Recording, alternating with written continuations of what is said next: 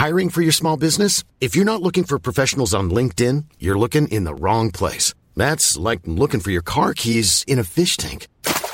LinkedIn helps you hire professionals you can't find anywhere else, even those who aren't actively searching for a new job but might be open to the perfect role. In a given month, over 70% of LinkedIn users don't even visit other leading job sites. So start looking in the right place. With LinkedIn, you can hire professionals like a professional. Post your free job on linkedin.com slash people today.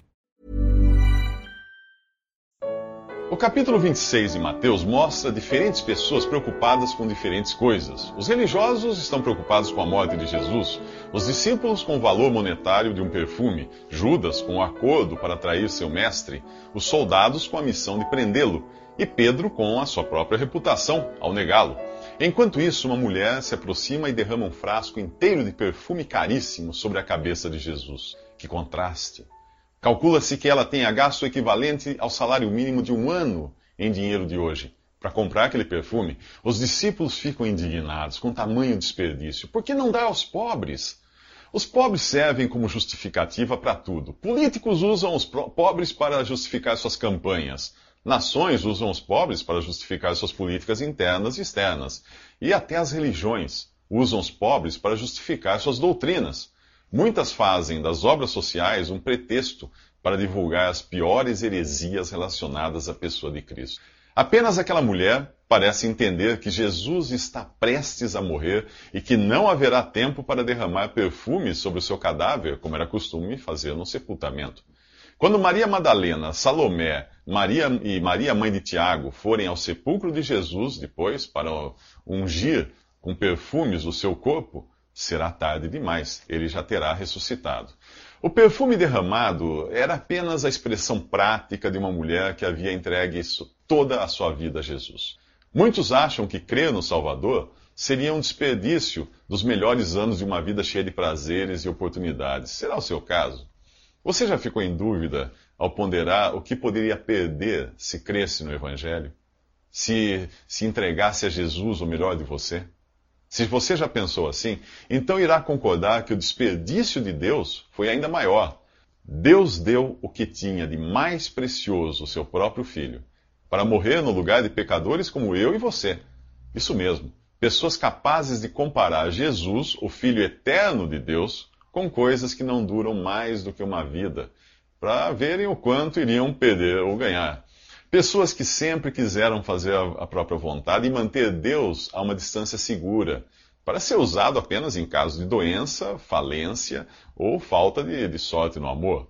Se Deus fosse pensar assim, Jesus teria vindo morrer só por pessoas boas. Isso se existisse alguma, 100% assim. Mas Deus mostra o seu amor para conosco no fato de Jesus ter morrido por nós, sendo nós pecadores.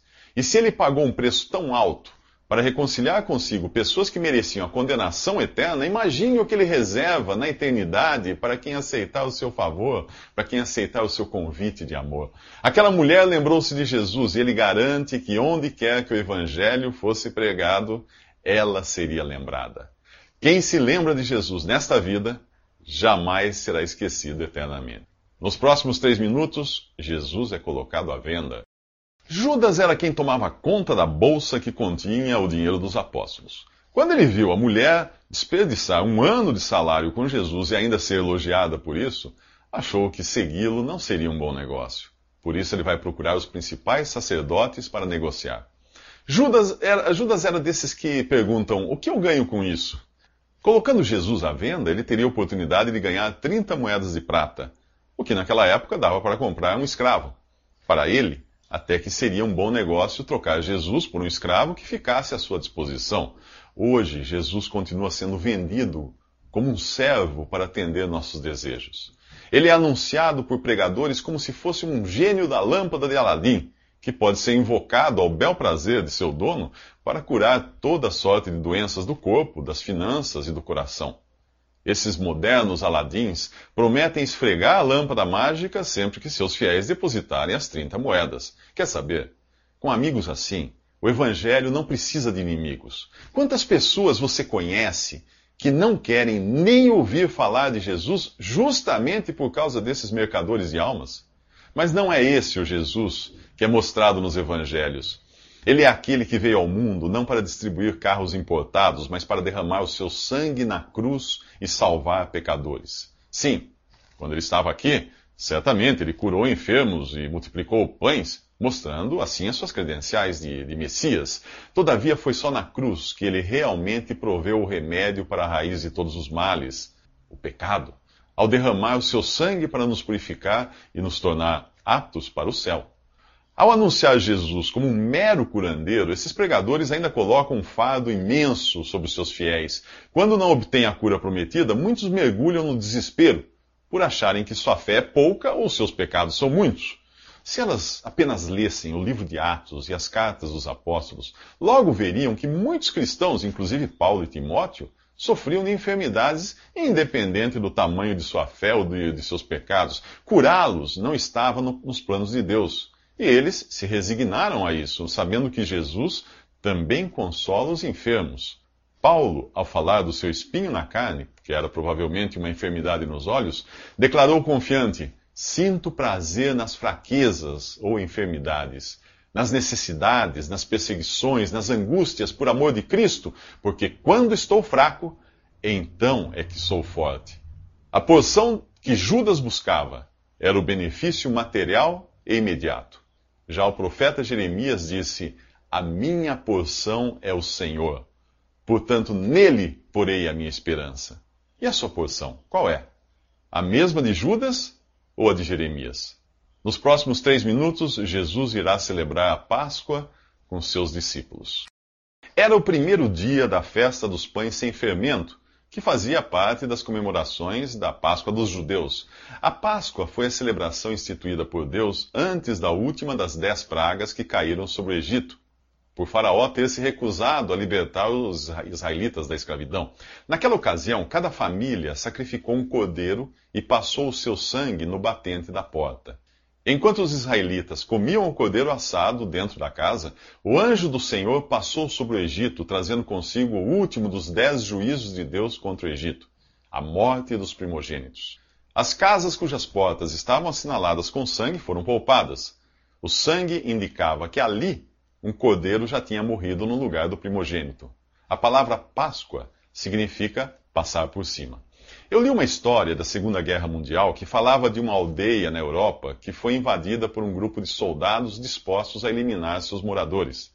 A missão de cada soldado era entrar nas casas, matar todos e, na saída, deixar na porta uma marca com o sangue das vítimas, para que os outros soldados não perdessem seu tempo entrando ali. Um morador da aldeia percebeu o estratagema correu para sua casa, matou um animal e fez o sinal do sangue na porta. Ele e sua família foram poupados. Hoje, quando Deus olha para a humanidade, vê duas classes de pessoas: os pecadores salvos, que foram assinalados pelo sangue do Cordeiro de Deus quando creram em Jesus, e aqueles que ainda estão sujeitos ao juízo reservado aos pecadores que não foram salvos. Muitas coisas que você lê no Antigo Testamento são símbolos de Cristo, e a Páscoa é uma delas. O derradeiro Cordeiro de Deus já foi morto, lá na cruz, no lugar do pecador, e o seu sangue está agora disponível para assinalar todo aquele que decidir crer em Jesus. Os israelitas, naquela noite fatídica no Egito, só tinham uma forma de se proteger do juízo de Deus: o sangue de um cordeiro. Você hoje só tem um meio de escapar do juízo eterno: o sangue do Cordeiro de Deus, Jesus.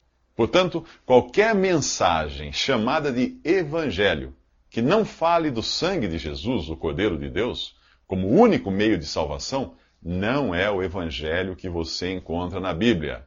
Qualquer mensagem que fale de salvação baseada em boas obras exclui o sangue do Cordeiro. A carta aos Hebreus diz que sem derramamento de sangue não há remissão ou retirada de pecados. Naquela noite, lá no Egito, todas as famílias dos egípcios perderam os seus primogênitos, exceto aqueles hebreus que foram identificados pelo sangue do cordeiro. Deus havia prometido que quando visse o sangue, passaria por cima daquelas casas. E em, e em você? O que Deus vê? Os seus pecados ou o sangue de Jesus, o Cordeiro de Deus que nos purifica de todo pecado? O ponto alto da adoração cristã não é algum tipo de show gospel, de luzes, pirotecnia decibéis, mas uma celebração tão simples e discreta quanto foi o modo de vida de Jesus. No capítulo 26 de Mateus, ele institui a ceia para recordar a sua morte.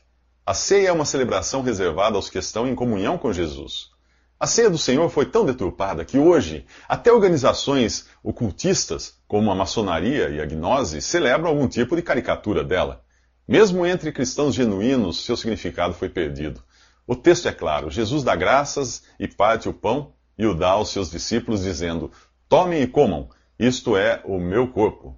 De depois ele dá graças pelo copo de vinho e o dá aos discípulos para que todos bebam, dizendo: Isto é o meu sangue. Ele falava de símbolos e não literalmente de seu corpo, que continuava ali ao lado dos discípulos e não sobre a mesa onde estavam os símbolos. O seu sangue ainda não tinha sido derramado e continuava em seu corpo, e não como é representado pelos símbolos do pão e do vinho, que ficam separados um do outro. Ele fez outras afirmações simbólicas do tipo eu sou a porta, eu sou a videira, eu sou o caminho, e ninguém de sã consciência iria achar que ele estivesse falando de algum tipo de transubstanciação que o transformasse numa porta, numa árvore ou numa estrada.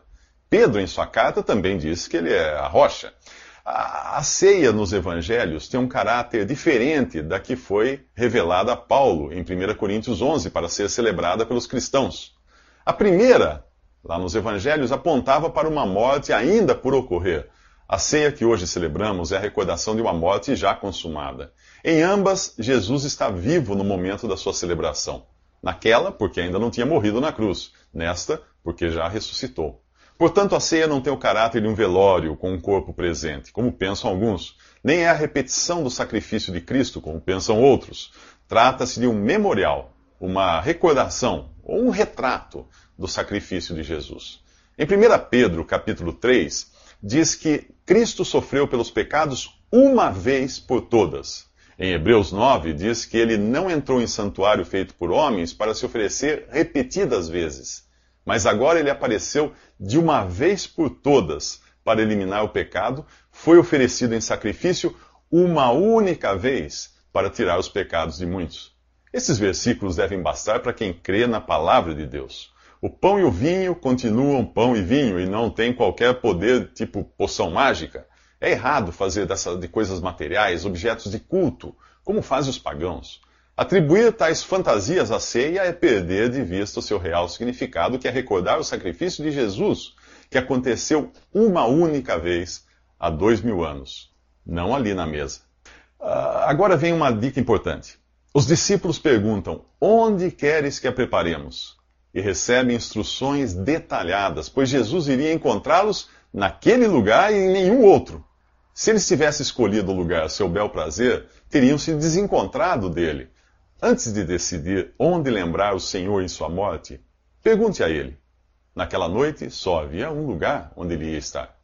Nos próximos três minutos, o Getsemane faz jus ao nome. Após a ceia, Jesus dirige-se com seus discípulos a um jardim, mas o nome do lugar não tem nada de aprazível. Getsemane significa prensa de azeite.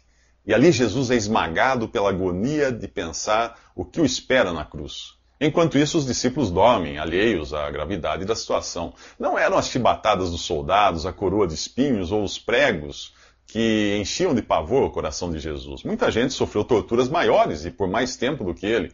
A sua apreensão estava no que vinha depois da violência infligida por homens. Essa ninguém jamais sofreu.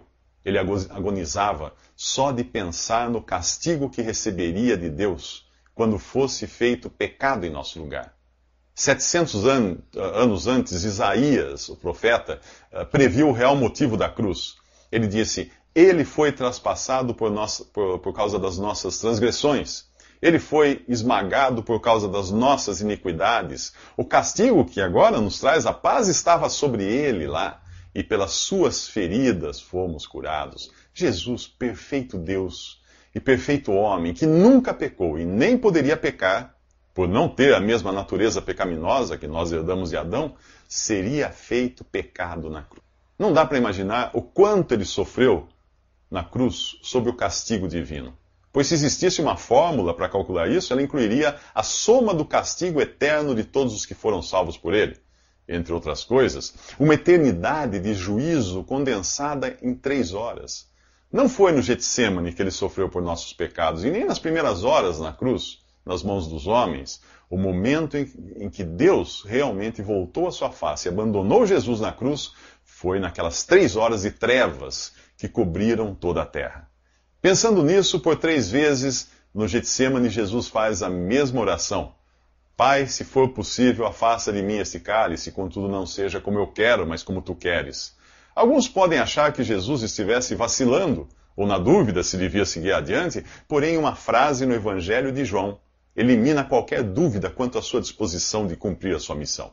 Ele diz: Agora meu coração está perturbado, e o que, e o que direi? Pai, salva-me desta hora? Não, pois eu vim exatamente para isto, para esta hora. Pai, glorifica o teu nome. Se você queria saber por que Jesus veio ao mundo, aí está. Eu creio que naquela tríplice pergunta, se possível, afasta de mim este cálice, há um recado para nós, principalmente na resposta do Pai. Sim, a resposta do Pai foi um silêncio, um silêncio tal que até hoje ecoa pelo universo, deixando claro que não era possível afastar dele aquele cálice. Jesus teria de bebê-lo até o fim para resolver de uma vez para sempre a questão do pecado e para poder existir salvação para nós, para mim, para você se fizermos hoje uma pergunta parecida, do tipo: Pai, se possível, salva-me de outra forma que não seja pela morte de Jesus na cruz, a resposta será o mesmo silêncio. Não, não é possível. Nos próximos três minutos, Jesus é preso.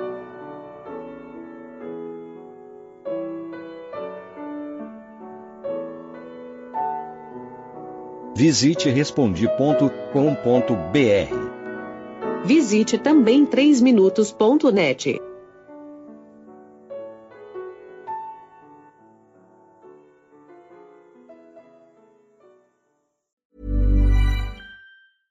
Even when we're on a budget, we still deserve nice things. Quince is a place to scoop up stunning high-end goods for 50 to 80% less than similar brands. They have buttery soft cashmere sweaters starting at $50, luxurious Italian leather bags, and so much more. Plus, Quince only works with factories that use safe, ethical, and responsible manufacturing. Get the high-end goods you'll love without the high price tag with Quince. Go to quince.com/style for free shipping and 365-day returns.